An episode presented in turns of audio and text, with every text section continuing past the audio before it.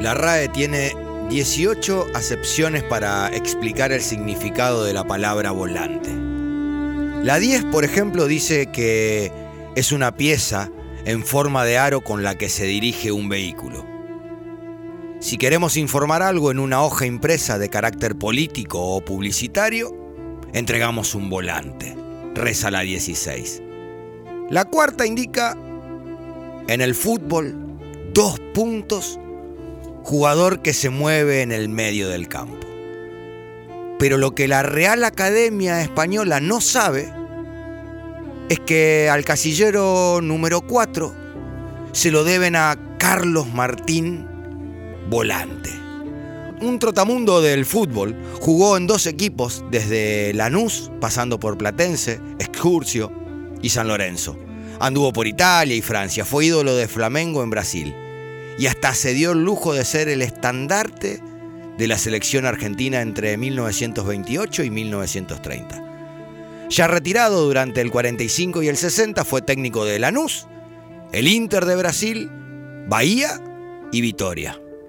Jugó contra Pelé y Garrincha. Dicen que a los dos atendió. Y que hasta O'Reilly siempre elegía otro sector del campo para no cruzarse con Carlos Martín. Volante, un centre half de aquellos tiempos, hecho y derecho. Todos los equipos tenían un centre half, pero ninguno como volante. Más de marca que otra cosa más de raspe que de caricias. Salía a cortar hacia los costados, cosa que no era muy habitual. Y llegaba, siempre llegaba, llevando pelota, pasto, medias, piernas, lo que sea. Siempre un segundo antes que el rival. Y si era un segundo después, mucho mejor.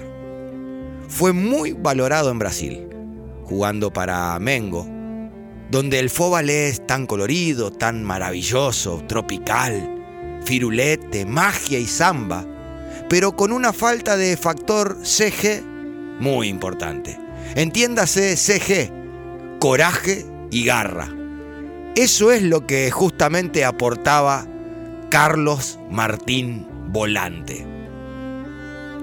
Antes de seguir por Río, crucemos el gran charco, Nápoles. Se te viene un nombre al alma, Diego.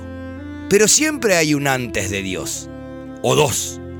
En una gira con Gimnasia de la Plata, José María Minela, luego jugador de River, pero jugando para los del Bosque, enfrenta a Napoli.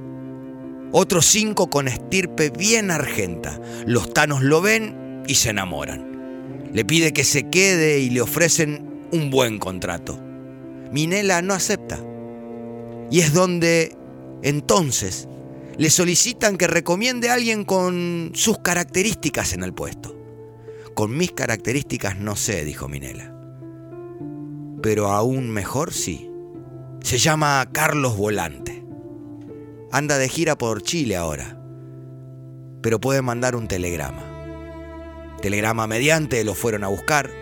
Volante recibe la invitación a jugar y pide un disparate de guita porque la familia no quería que se vaya. Entonces dice, con esta plata que yo pedí, me van a decir que no.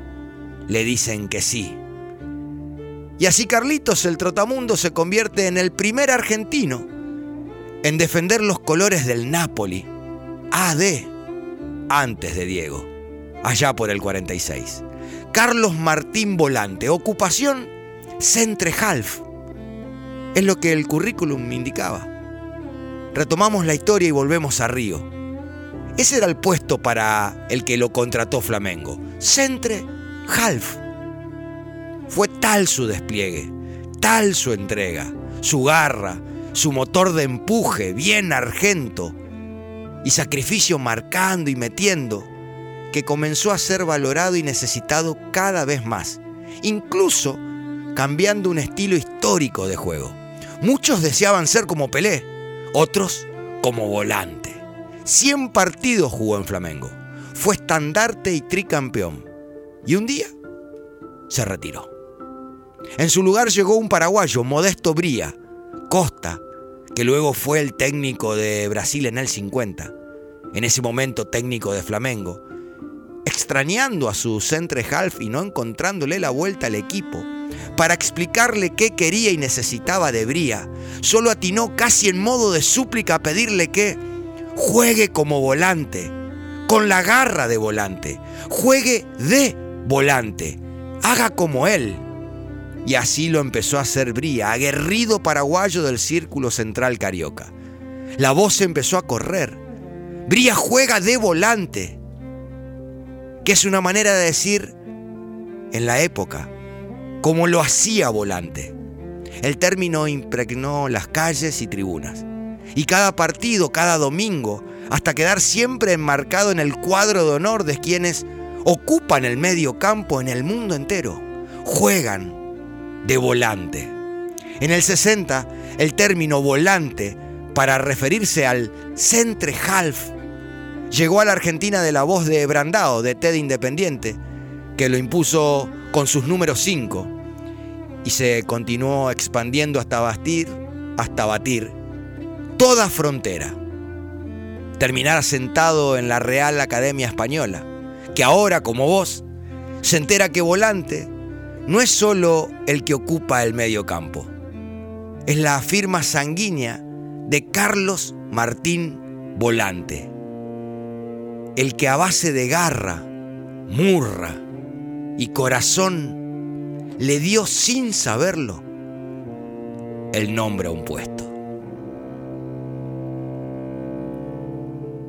Focas, volanteando, han sido ustedes educados.